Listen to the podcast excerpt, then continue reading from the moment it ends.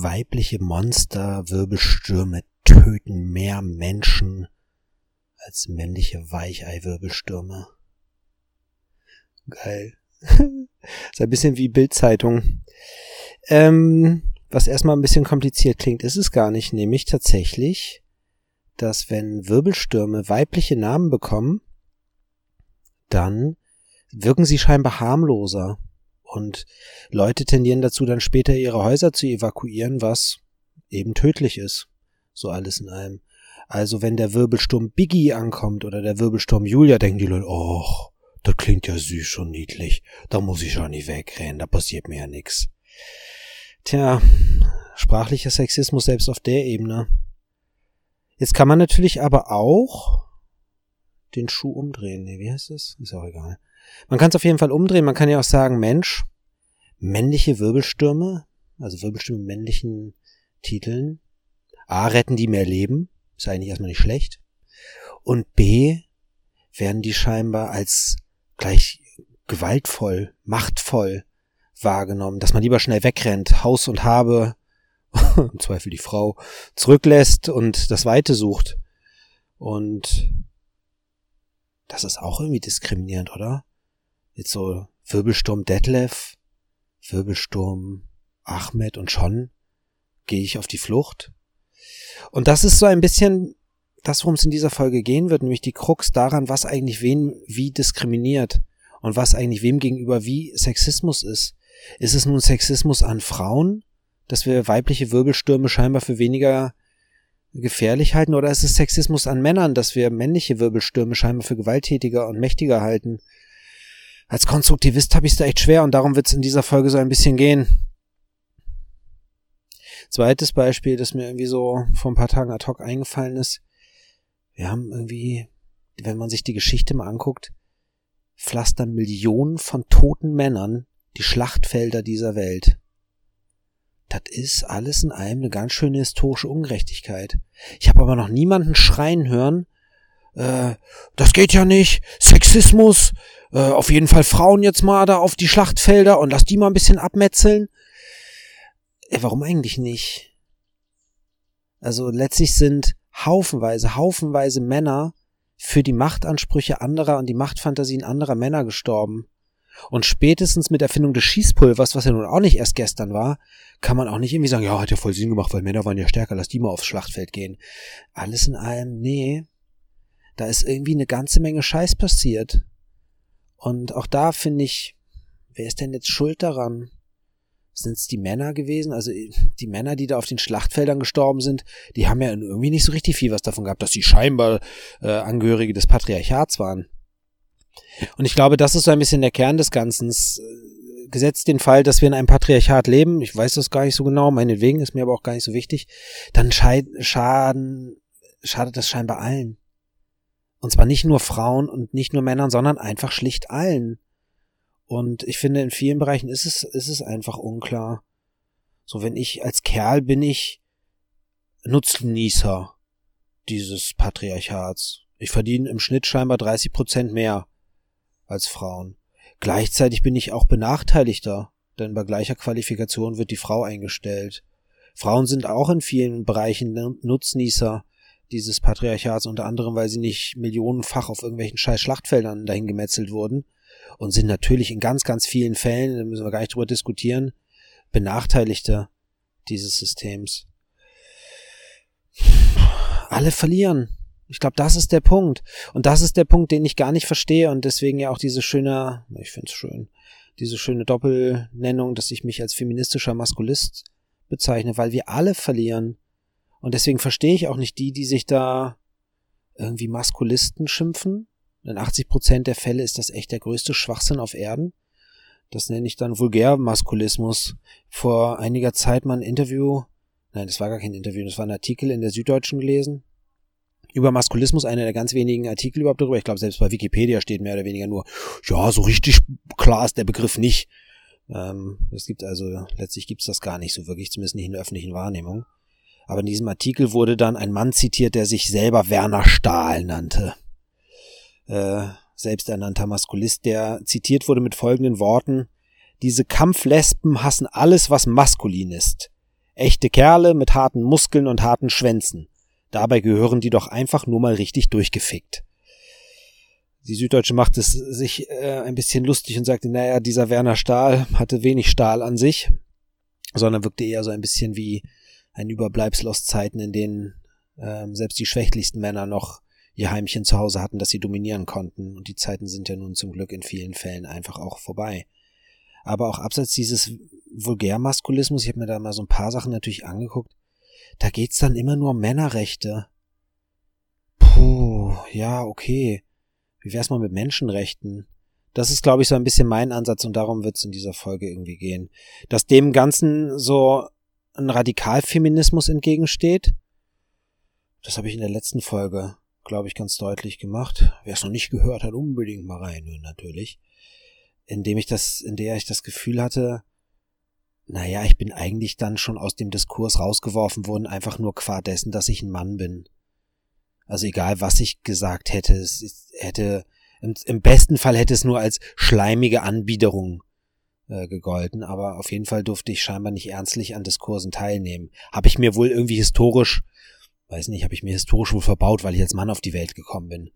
So, das, ich bin durchaus bereit, irgendwie Verantwortung zu übernehmen, aber nicht dafür, dass Männer sich irgendwann mal ein Patriarchat überlegt haben. Genauso wenig wie ich als Deutscher nicht bereit bin, irgendwie für die Nazi-Verbrechen die Verantwortung zu übernehmen. So, ich glaube, dass wir alle dafür verantwortlich sind, dass wir ein gutes Leben miteinander finden und niemanden ausgrenzen, diskriminieren und wir uns alle zusammen irgendwie um Verständigung, Emanzipation und Gleichberechtigung aller Menschen, Wesen, Tiere, Natur auf Erden irgendwie bemühen. Aber Verantwortung dafür, nur weil ich ein Kerl bin? Puh, nee, danke. Warum ist das aber wohl so? Also warum ist es so, dass es da auch so ein ganz, ganz, ganz massives Gegeneinander gibt. Männer gegen Frauen. Da gibt's natürlich haufenweise Theorien auch zu. Ähm, bis hin zu der sehr schön, dass das auch ökonomisch durchaus so gewollt ist. Aber ich bin ja manchmal ein bisschen simpler. Und ich glaube, es ist eigentlich ganz einfach. Nämlich, dass wir alle so ein bisschen einfach sind. So, das, kommt uns allen irgendwie so ein bisschen zugute, dass wir uns die Welt so einfach machen können. Es gibt dieses, diese schöne Trias, man will am besten, am liebsten sofort beim Gegenüber, dass man da das zum ersten Mal erlebt, wissen, welches Geschlecht hat der oder die, wie alt ist der oder die und welchen Job hat der oder die. Das sind so die drei Standard-Moves, die man irgendwie braucht, um gegenüber einschätzen zu können. Und wenn die wegfallen, wird's ganz, ganz schwierig. Dann wissen wir nicht, worauf wir unsere Deutungen von dem Gegenüber irgendwie basieren sollen weiß nicht, ob ich das hier schon mal erwähnt hat, aber es gibt wohl irgendwie einen Instagram äh, Account, bei dem eine Mutter ihr Kind darstellt und Fotos einstellt und, und Geschichten erzählt, aber nicht deutlich macht, welches Geschlecht dieses Kind hat und das aus den Fotos nicht deutlich wird. Die Menschen sind bass irritiert. Wie soll ich denn wissen, ob das, was dieses Kind da tut, gut oder richtig oder falsch oder schlecht ist? Denn es kommt ja immer drauf an, ob es ein Junge oder ein Mädchen ist. Ja, genau.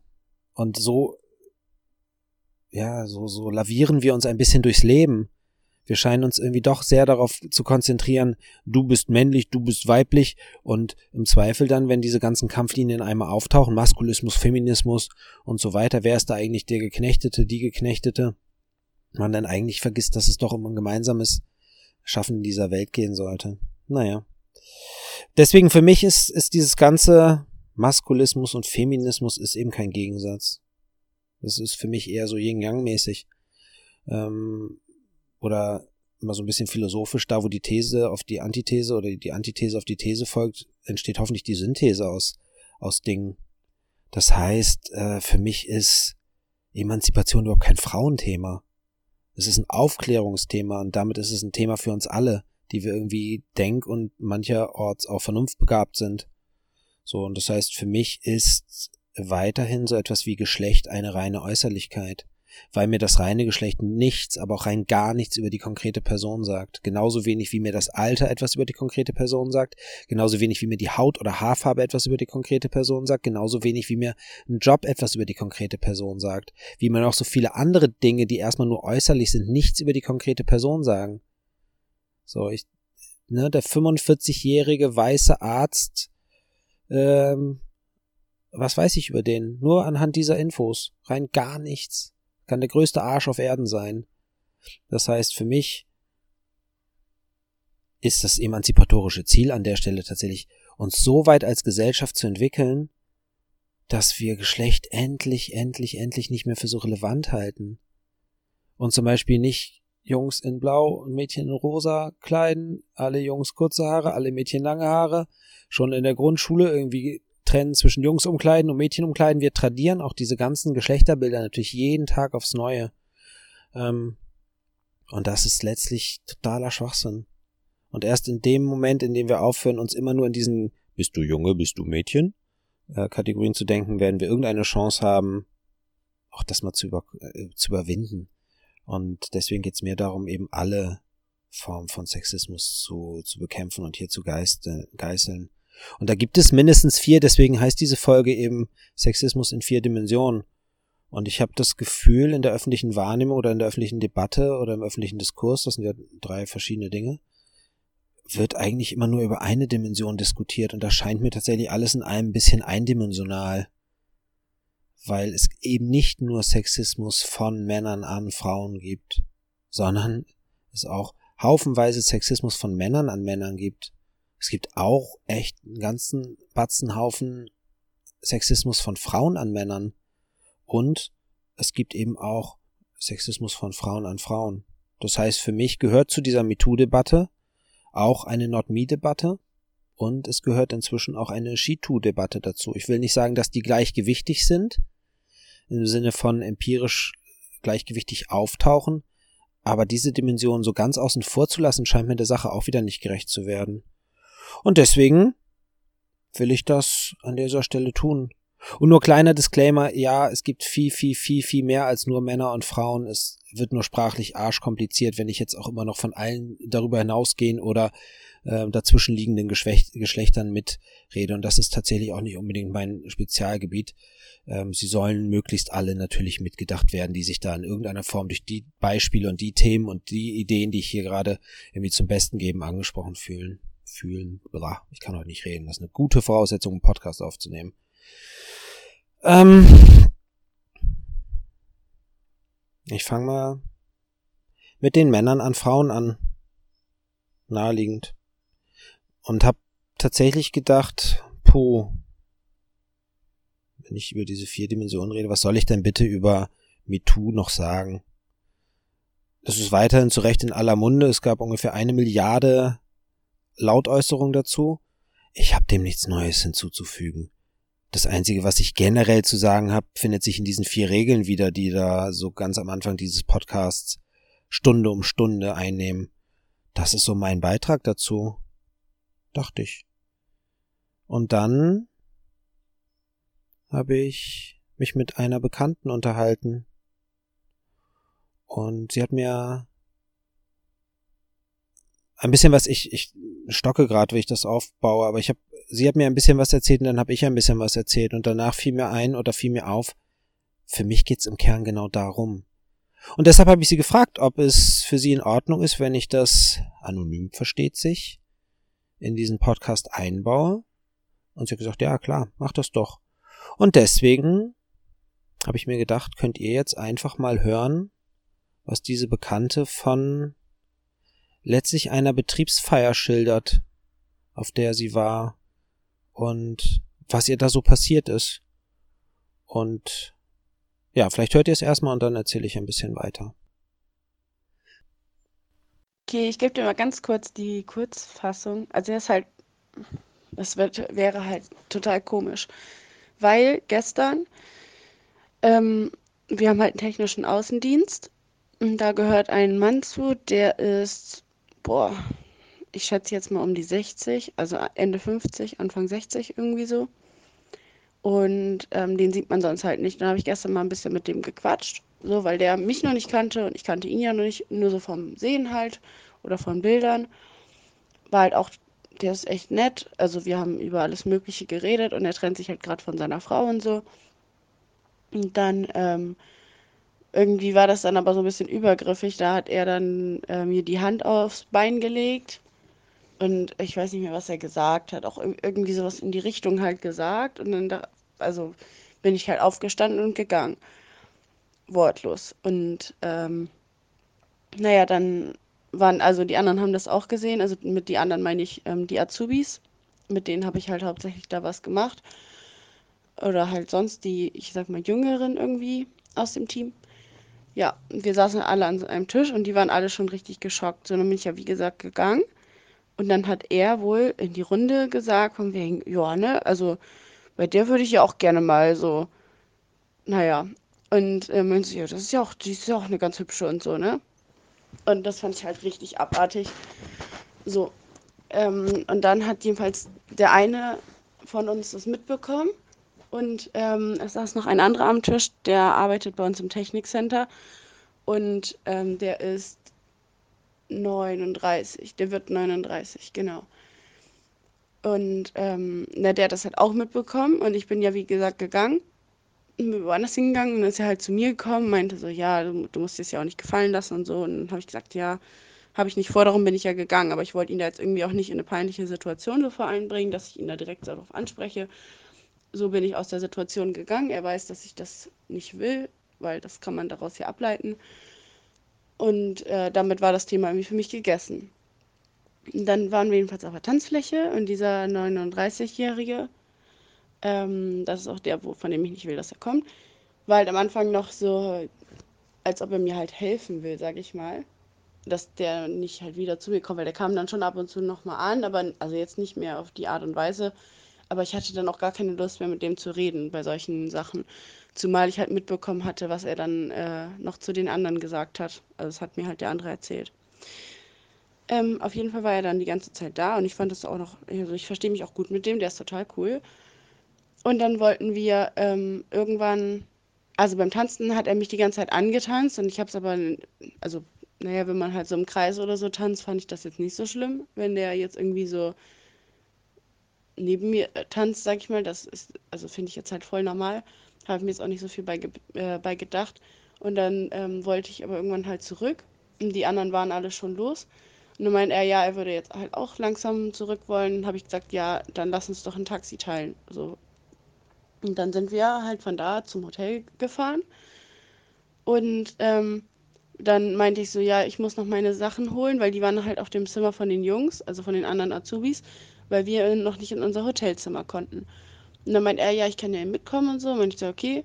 Und dann sind wir halt noch zu denen kurz aufs Zimmer, haben uns da dann halt so noch hingesetzt und ähm, haben noch ein bisschen was getrunken und gequatscht und so. Und ich saß halt so auf dem Bett und er hat sich das halt voll bequem gemacht, hat sich da irgendwie so halb aufs Bett gelegt und auf einmal hat er dann angefangen, über meinen Rücken zu streichen. Und dann dachte ich mir so, boah, ist doch nicht dein Ernst jetzt. Und dann bin ich halt aufgestanden wieder. Weil bei dem war halt genau das Gleiche. So, ich will die irgendwie dann nicht so doof dastehen lassen, sag ich mal. Von daher habe ich versucht, das irgendwie unauffällig zu regeln. Und bin dann einfach irgendwie aufgestanden, habe mich dann ein bisschen weiter weggesetzt und so. Und das hat er irgendwie immer wieder versucht.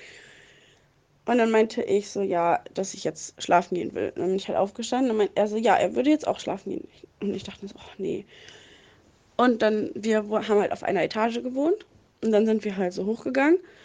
Und ähm, dann meinte er irgendwie so, ja, er hat ja, also ich hatte keine Orientierung, weil ich ja gerade das Zimmer ähm, gefunden hatte, also bekommen hatte von der Rezeption und habe mich halt hab so ein bisschen mich umgeguckt und so. Und dann meinte er, ja, wir müssen da lang. So, und ich bin dann da einfach mal so doof hinterhergetrottet und meinte er so, ja, jetzt sind wir da. Und dann standen wir vor so Zimmer, ich guckte auf meine Karte, ich so, das ist ja nicht mein Zimmer. Er sagte, ja, aber meins. Ich sag, ja, ist ja schön, aber ich wollte ja gerne auf mein Zimmer. Und meinte er, ja, aber ich habe ein Einzelzimmer, du kannst ja auch hier schlafen und so. Und ich gesagt, nein, ich, ich will nicht hier schlafen, ich will bei mir auf meinem eigenen Zimmer schlafen. Und dann meinte er so, ähm, so ja, ähm, ja, irgendwie, er wollte noch kurz was holen, dann bringt er mich zu meinem Zimmer. Und dann meinte ich, ja, okay. So, und dann meinte er so, ja, du kannst ja kurz mit reinkommen. Und dann auf einmal kommt er da ohne Hose an. Also der hatte nur eine Boxershorts an. Und ich dann nur so, ja, okay, ich gehe jetzt. Und dann bin ich halt rausgegangen, dann hat er sich eine Hose angezogen, ist mir dann noch hinterhergekommen. Meinte, ja, ich bringe dich jetzt zu deinem Zimmer. Ich sag, ja, okay. Oh, ich wusste, wie ich kann, ich kann mit sowas auch echt nicht umgehen. Ich habe doch total scheiße reagiert, das weiß ich auch selber, aber ich kann mit sowas wirklich nicht umgehen. Auf jeden Fall waren wir dann bei mir im Zimmer und dann bin ich halt so vorgelaufen, habe halt auch kein Licht angemacht, weil die anderen ja schon, also die waren ja schon da und ich dachte halt, dass die schlafen. Ich wusste ja dann noch nicht, dass die sich die ganze Zeit übergibt. Und ähm, dann ziehe ich, also habe ich, stand ich halt so mit dem Rücken zur Tür Ich habe auch nicht drauf geachtet, ob die mir zugegangen ist oder so. Und dann habe ich halt mich kurz umgezogen und wollte mir meine Sachen halt anziehen. Es war ja, wie gesagt, dunkel. Auf einmal spüre ich schon wieder so eine Hand einmal im Rücken. Oh, und ich habe mich erstmal fast zu Tode erschreckt. Und dann saß er da schon auf meinem Bett einfach. Und dann meinte ich, ja, okay, ich habe mein Zimmer jetzt gefunden. Du kannst jetzt gehen, ich will jetzt schlafen. Das war dann scheinbar auch endlich mal deutlich genug und äh, er ist dann halt auch wirklich gegangen. Aber, oh, ich, nee, dann haben die anderen, also die, wir haben halt dann auch drüber geredet, weil die das ja gesehen haben, dass er versucht hat, mich da die ganze Zeit irgendwie zu streicheln und solche Geschichten. Und ähm, dann ähm, haben wir halt da noch so drüber geredet. Und dann meinte er so, ja, ich wünsche euch noch ein schönes Wochenende, also der 39-Jährige zu uns. Und dann meinte irgendwer so, ja, wir sind heute Abend ähm, bei Mirko, also das ist der DJ, den wir noch besuchen wollten. Und so, ja, ähm, da meinte einer so, ja, Marlene kommt auch und ich komme auch und so und tut das so, als ob er das so beiläufig sagt. Und dann meinte er so, oh ja, cool, ähm, ja, vielleicht komme ich da ja auch vorbei. Und ich dachte nur so, nein, oh nee, ich habe da keine Lust drauf. Ich weiß nicht, wie geht man denn mit solchen Situationen um? Gib mir mal bitte einen Tipp, ich will den ja auch nicht so vor den Kopf stoßen. Aber er soll halt auch schon mitkriegen, dass es wirklich nicht geht, was er macht.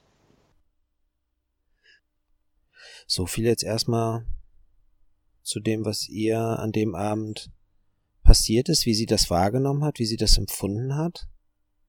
Und ich glaube, ich hänge jetzt einfach direkt das hin dran, wie ich darauf reagiert habe. Dann habt ihr das beides zusammen und dann sage ich noch drei Sätze dazu. Mm, ja, also letztlich ist es, glaube ich, ganz einfach. Also auf verschiedenen Ebenen ganz einfach. Die erste ist, natürlich bist du ähm, nach hiesigen Schönheitsstandards genau das, was Männer suchen, ne? Ähm, das heißt hübsches Gesicht, volle Lippen, blonde lange Haare, sehr freundliches Wesen, aufgeschlossen. Ähm, ich kenne den Körper dazu noch nicht, aber du bist 22, der wird schon nicht so furchtbar sein. Ähm, Im Zweifel sogar noch halbwegs große Brüste. Damit bist du Männerfantasie. So. Für jung und alt. Ne?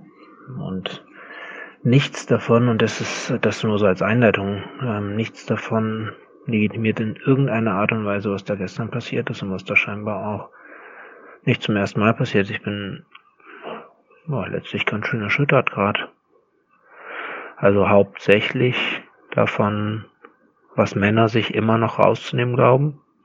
Ähm, generell sich rauszunehmen glauben. Ähm,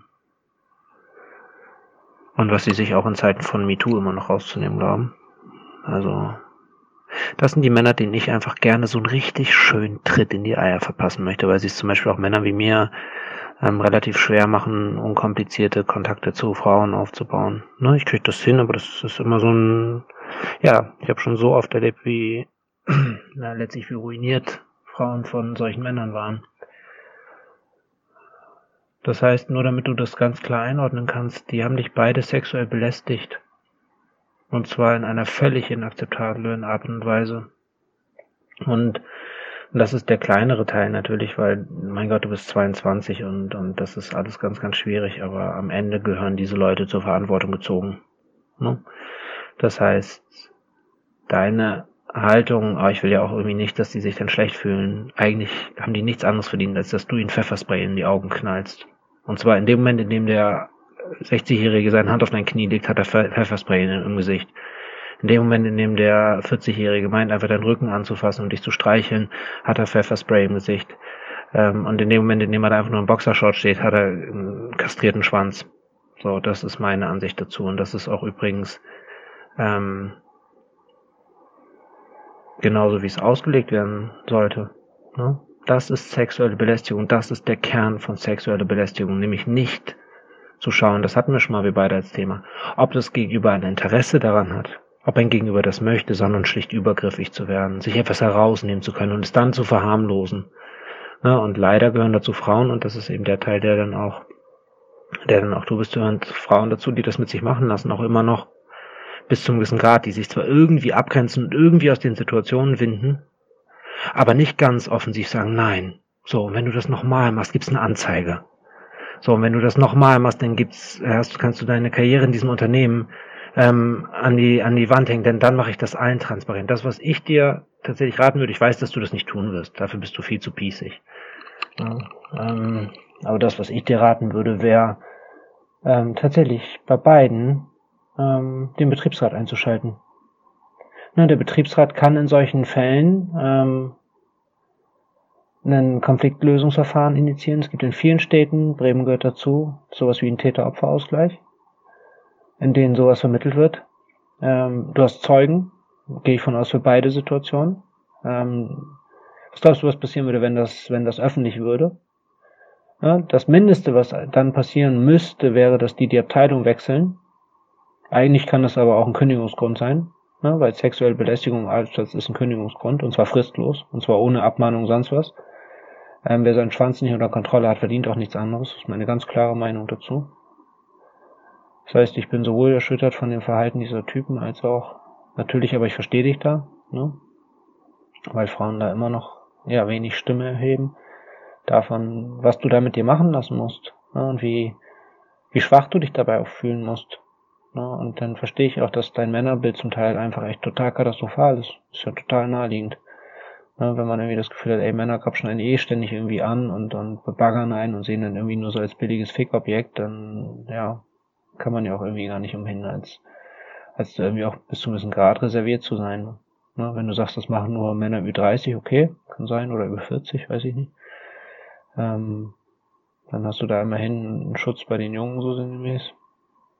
Mag das so sein, dass die nachwachsende Welt besser ist, aber puh, ich finde das ganz schön krass. Und ich, ähm, mein Umfeld besteht hauptsächlich aus Frauen, ne? Und mein Umfeld besteht auch aus Frauen, die schon vergewaltigt wurden. Und ich habe mich mit dem Thema viel beschäftigt und ähm, all das. Ich habe das natürlich auch in Therapien und Beratungen, die ich gemacht habe, schon als Thema gehabt. Ähm, ich finde es immer wieder erschütternd, und deine Beschreibung ist sehr eindeutig.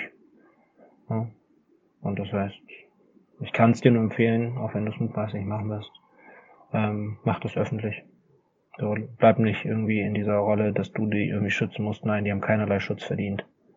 Die haben tatsächlich verdient, dass man sie öffentlich an den Pranger stellt, als das Schwein, das sie jeweils waren. Meine ehrliche, klare Meinung dazu. Puh, ähm, war zumindest mein, mein Eindruck, als ich das so gehört hatte. Und auch das habe ich ad hoc ja wirklich mehr oder weniger direkt danach reingequatscht und seitdem bin ich im Austausch mit ihr darüber, was da eigentlich passiert ist und wie sehr wir tatsächlich immer noch in einer Welt leben, in der sowas wie selbstverständlich scheinbar passiert und wie schwer es immer noch ist, sich dem entgegenzustellen. Selbst in diesen, in diesen wirklicher, zumindest offensichtlich ähm, sensibilisierten Zeiten.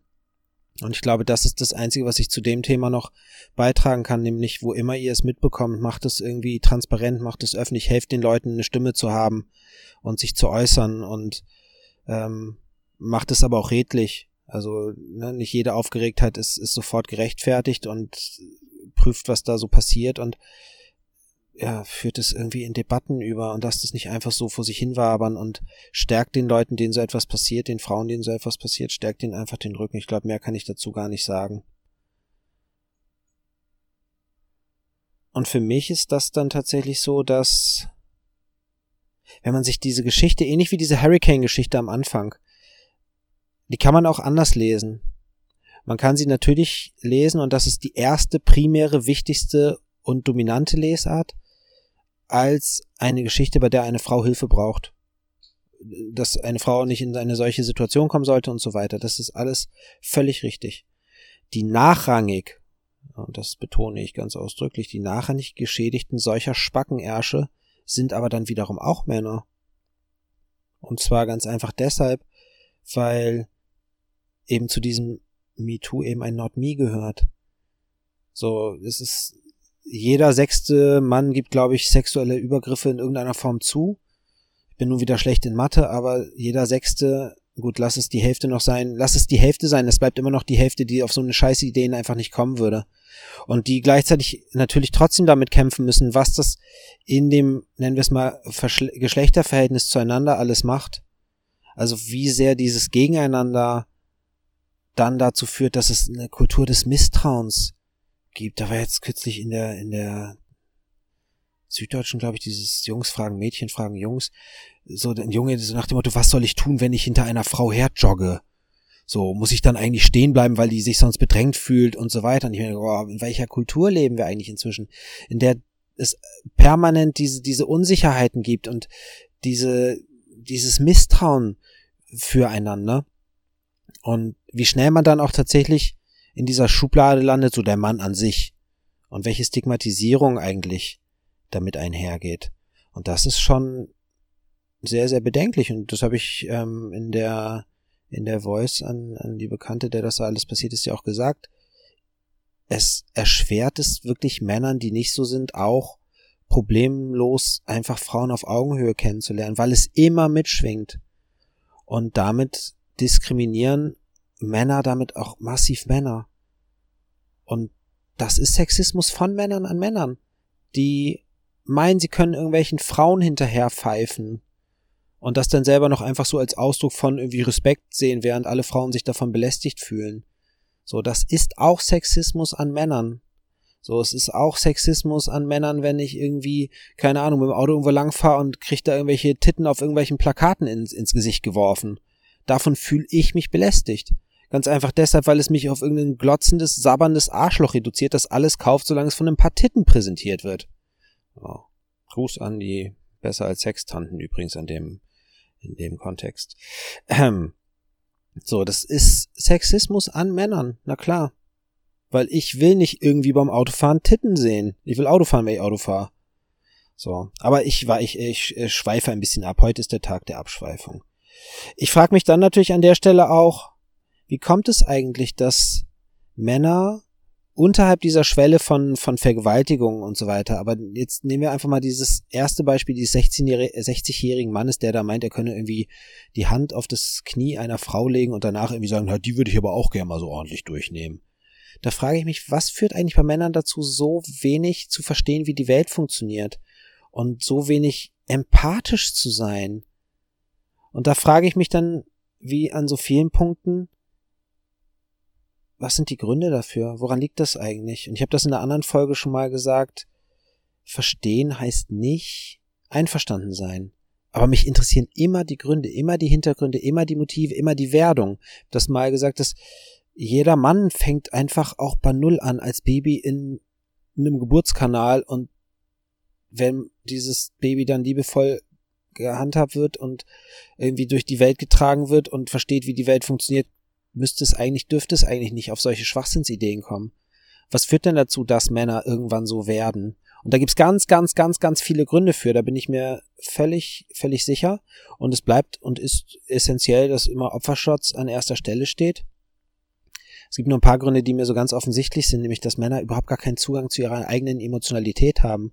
Und wenn Männer keinen Zugang zu ihrer eigenen Emotionalität haben, fällt es ihnen eben auch ganz schwer, überhaupt so etwas wie Perspektivübernahme zu betreiben. Ich habe das eben an diesem Beispiel gesagt, einer Frau hinterherpfeifen. Männer denken, das sei irgendwie nett. Und Frauen sagen, nee, es ist überhaupt nicht nett. Warum schaffen Männer das also nicht, das zu übertragen? Das wirklich zu verstehen, dass es nicht nett ist. Und ich glaube, es hat ganz viel damit zu tun, dass Männer weitgehend immer noch in einer Kultur aufwachsen, in der sie so groß werden mit hör auf zu heulen, du bist doch kein Mädchen. Das wandelt sich jetzt vielleicht so ein bisschen. Da bin ich mir aber nicht mal sicher, ehrlich gesagt ich habe so bei so vielen Themen so ein bisschen das Gefühl, das ist wie Bio-Essen. Alle behaupten, sie machen's, aber am Ende ist es eben doch nur drei Prozent am Nahrungsmittelmarkt. So, die emotionalen Männer, ja, die gibt es irgendwie und die werden auch irgendwie ein bisschen gefördert, aber alles in allem gilt auch weiterhin, der Mann muss schon irgendwie äh, aufzuheulen, du bist doch kein Mädchen.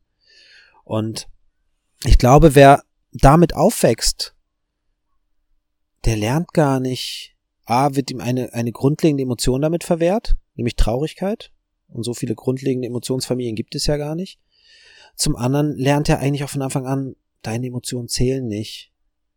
So, und ich habe das so oft schon erlebt, dass wenn man Männer mal versucht, auf der emotionalen Ebene zu begegnen, dass, wenn man sie fragt, wie sie sich fühlen, wie es ihnen geht, was es mit ihnen macht, dass ihnen oft irgendwie so auch so ganz, ganz elementar die Worte fehlen. Da ist dann oft nur ein, ja, das ist gut. Oder eben, das ist nicht so gut. Ja, okay. Toll. Das ist so, als würde man versuchen, ein ganz buntes Bild zu malen, hat aber nur schwarz und weiß im Tuschkasten. Das wird ein bisschen schwierig. Mit gut und nicht so gut kommt man so sehr rudimentär emotional durchs Leben. Da sind ja keinerlei Grautöne drin, da sind auch gar keine Farben drin. Das macht es wirklich, wirklich schwer. Und ich glaube, dass diese Emotionsarmut dann dazu führt, dass man eigentlich nur so durchs Leben wabert auf der Ebene und gar nicht schnallt, was so passiert. Und das hat ganz, ganz viele Dimensionen übrigens. Es ist nicht nur die Traurigkeit, die Kindern oder Jungen abtrainiert wird von Anfang an. Ich glaube, dass ihnen zunehmend jetzt auch Aggression zum Beispiel abtrainiert wird. Aggression ist eine ganz, ganz wichtige Emotion. Und ich glaube, das ist jetzt erstmal eine sehr steile These, dass diese komplette Ablehnung von physischer Gewalt auch eine Form von Sexismus ist. Denn physische Gewalt sei ja stumpf und zeige nur, wie unfähig man ist und ist unfassbar unangemessen. Und äh, wenn dann Kinder sich prügeln, dann sollen sie sofort aufhören damit und es mit Worten klären und so weiter. Und ich frage mich, ist das nicht eigentlich auch wieder natürlich? Aggression und Kampf sind eine ewig alte Überlebensstrategie und haben ja auch jetzt noch sein Recht. Also es ist so unfassbar tief verwurzelt in uns. Ähm, muss ich mal vorstellen, oh, ich habe befürchtet, dass das irgendwann passiert. Ähm, ja, das wollte ich schon immer mal haben. Also es ist auf jeden Fall so unfassbar tief in uns verwurzelt, dass wir das auch permanent immer noch feiern. Ist euch das mal aufgefallen? Ich meine, schaut doch mal an, wie viel Kinderspielzeug aus Waffen besteht in irgendeiner Form wie viel es Gewalt ist in Cartoons und Fernsehserien und Kinderfernsehserien und Kinderfilmen und so weiter gibt. Guckt euch mal an, was unsere primären Computerspiele sind, nämlich diese ganzen Ballerspiele, in denen Gewalt in irgendeiner Form zentral ist. Äh, schaut euch an, wie viel Geld Staaten für physische Kampfmittel ausgeben und wie viel wenig Geld zum Beispiel für Bildung. Also da scheint mir doch Aggression, Gewalt und so weiter scheint eigentlich eines unserer allergrößten und wesentlichsten Hobbys zu sein. Und trotzdem verwehrt man Kindern, sich in irgendeiner Form aggressiv miteinander zu verhalten, dabei vielleicht auch Grenzen zu erfahren, auch mal ein blaues Auge zu bekommen und dann zu merken, na ja, ähm, das wäre ja vielleicht irgendwie mal auch ganz gut, nicht einfach nur immer weiter drauf zu hauen, weil da tut mir danach auch meine Hand weh und dem Gegenüber geht's schlecht und ich bin mir nicht ganz sicher, wenn das von vornherein einfach unterbunden wird, ob es dann nicht sublimiert wird in irgendwas. Ich habe mich damit noch nicht näher auseinandergesetzt, aber scheint mir erstmal sehr plausibel zu sein. Auf der einen Seite nicht heulen dürfen, auf der anderen Seite nicht prügeln dürfen. Ja, was bleibt mir denn dann als Junge noch? Mich irgendwie in die Ecke setzen und masturbieren. was nicht das Schlechteste ist. Ähm, aber alles in allem ist es dadurch, ja, es ist so, dass Jungs oft groß werden, größer werden, Männer werden und gar keinen Plan haben so richtig so gar keinen Plan. Und dann ist es das eben auch mit Empathie und dann ist es das mit Perspektivübernahme und dann war's das. Das geht einfach nicht, das kriegen sie einfach nicht hin. Und dann geht ganz viel schief, was nicht schief gehen sollte. Und das ist nur ein Element davon, natürlich. Das ist nur ein Grund, warum es so viel Übergriffe immer noch gibt. Aber es ist eben Grund dafür. Ja, und das führt dann auch zu so seltsamen Ausprägungen übrigens, wie der Gehörnte. Ich weiß nicht, wer schon mal gehört hat. Der gehörnte Ehemann ist der betrogene Ehemann. Der, die Gehörnte gibt es nicht. Gibt es als Sprachfigur nicht. Der Gehörnte zeichnet sich dadurch aus, dass er, ja, so ein bisschen der Lächerlichkeit, Lächerlichkeit preisgegeben ist. Denn wer gehörnt ist, der hat so ein bisschen verdient. Das ist die Wahrnehmung. Denn, naja, wer, ja, wer ist da am Ende, wer betrogen wird als Kerl, oh Gott, der, entweder bringt's der im Bett nicht, oder der hat seine Frau nicht unter Kontrolle, oder die arme Frau, ne, die ist so geknechtet, die muss sich Sex woanders suchen.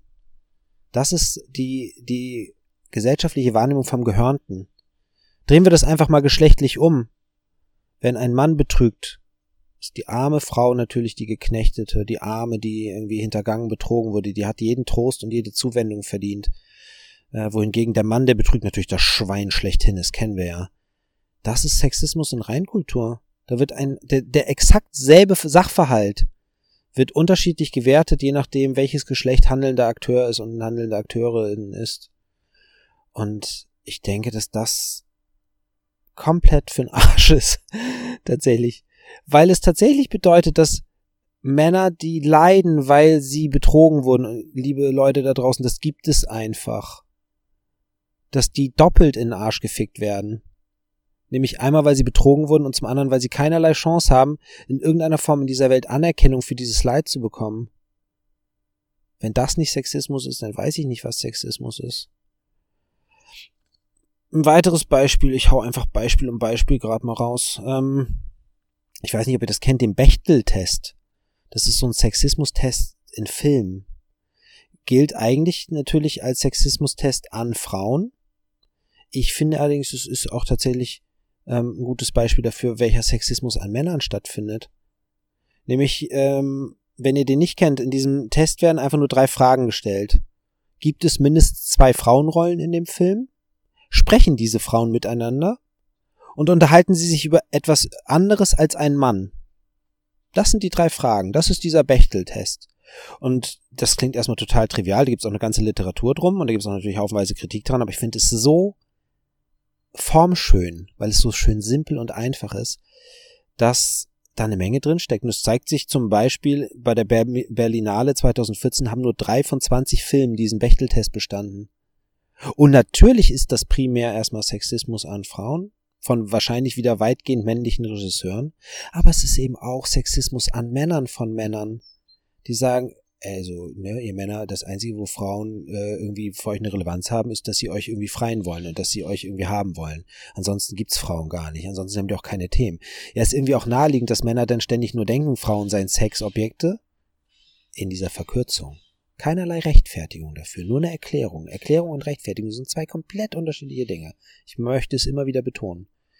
Aber es ist dann gar nicht so abwegig dann muss man jede Frau ja fast schon sexualisieren, wenn in jedem Film, den man sieht, Frauen wie selbstverständlich einfach nur Beiwerk für Männer sind. Absurd. Und es wirkt sehr, sehr sublim. Also wer von uns hat das bei Filmen so im Blick gehabt, dass Frauen eigentlich nie miteinander sprechen? Und wenn, dann nur über Männer und über nichts anderes. Was für eine absurde, kranke Kackkultur, in der wir leben, in der sowas auftaucht.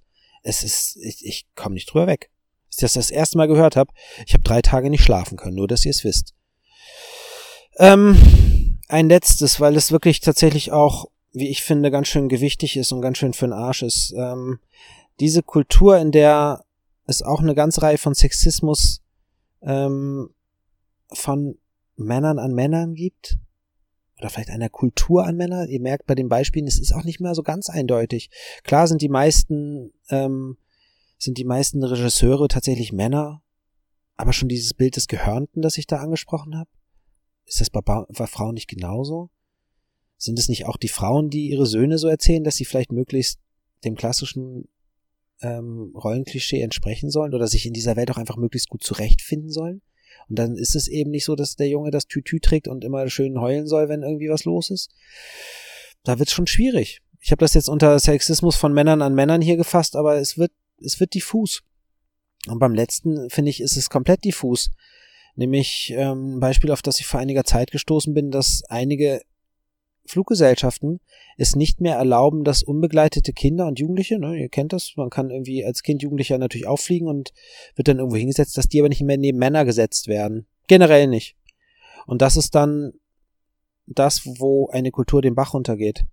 Wenn nämlich Generalverdacht unser Handeln leitet. Denn es könnte ja vielleicht was passieren, also lassen wir mal besser gar keine Männer mehr an Kinder und Jugendliche ran. Und das ist sogar etwas, das ich selber auch mal erlebt habe und da auch dachte, na, das ist echt schräg. Da war ich mit einem Freund von mir wandern am schönen Rheinstieg um Koblenz rum und ein bisschen abseitig und sind dann an so einem kleinen Weg, ähm, sind wir an so einem, an so einem Art Bauernhof vorbeigekommen und ein Mädchen spielte vor diesem Bauernhof. Und als sie uns kommen sah, ging sie auf den Bauernhof. Und als sie uns dann ein paar hundert Meter weiter wieder gehen sah, äh, spielte sie wieder auf der Straße. Die Eltern werden ihrem Kind wie selbstverständlich beigebracht haben, wenn da Fremde kommen, dann kommst du aufs Grundstück. Das macht total Sinn, weil man weiß nie, ob nicht irgendein creepy Arschloch dabei ist. Aber am Ende des Tages, ich kann mir äh, von den 999.000 Milliarden Wanderern, die da vorbeikommen, gibt's halt vielleicht einen blöden Wichser. Und das ist dieser Generalverdacht, der irgendwie scheinbar bis zu einem gewissen Grad notwendig ist. Aber dann spätestens, wenn wir irgendwie meinen, wir müssen auch jetzt in Flugzeugen keine Kinder mehr neben Männer setzen, weil die könnten ja irgendwie übergriffig werden, dann auch tatsächlich einen sehr, sehr, wie ich dann wiederum finde, perversen Zugang zu unserer Kultur zeigt. So, und das, jetzt ist es schon wieder sehr lang geworden.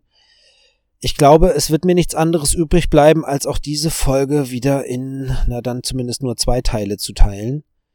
Denn das war jetzt so der Teil, ähm, was einfach Männer für Spackenersche sind. Und dass sie mit ihrem verkackten Weltzugang, der auf Sexualisierung von Gegenübern basiert, auf Übergriffigkeit von Gegenübern basiert, auf Ausgrenzung und Abwertung von Gegenübern basiert, echt nicht nur Frauen schaden, nachrangig dann auch Männern schaden. Und dass es uns allen schadet als Kultur, wenn wir in einer solchen Kultur leben, in der so ein Schwachsinn existiert. Und niemand von uns sollte Filme gucken wollen, in denen sich Frauen nicht miteinander unterhalten. Das ist einfach für den Arsch. Und deshalb ähm, gibt's jetzt heute mal nicht ein geht raus, hab Spaß, sondern gibt's einen, ey, setzt euch mal auf den Arsch und denkt drüber nach, in was für einer Kackwelt wir eigentlich leben und was wir dagegen tun können, das zu ändern. Bis bald.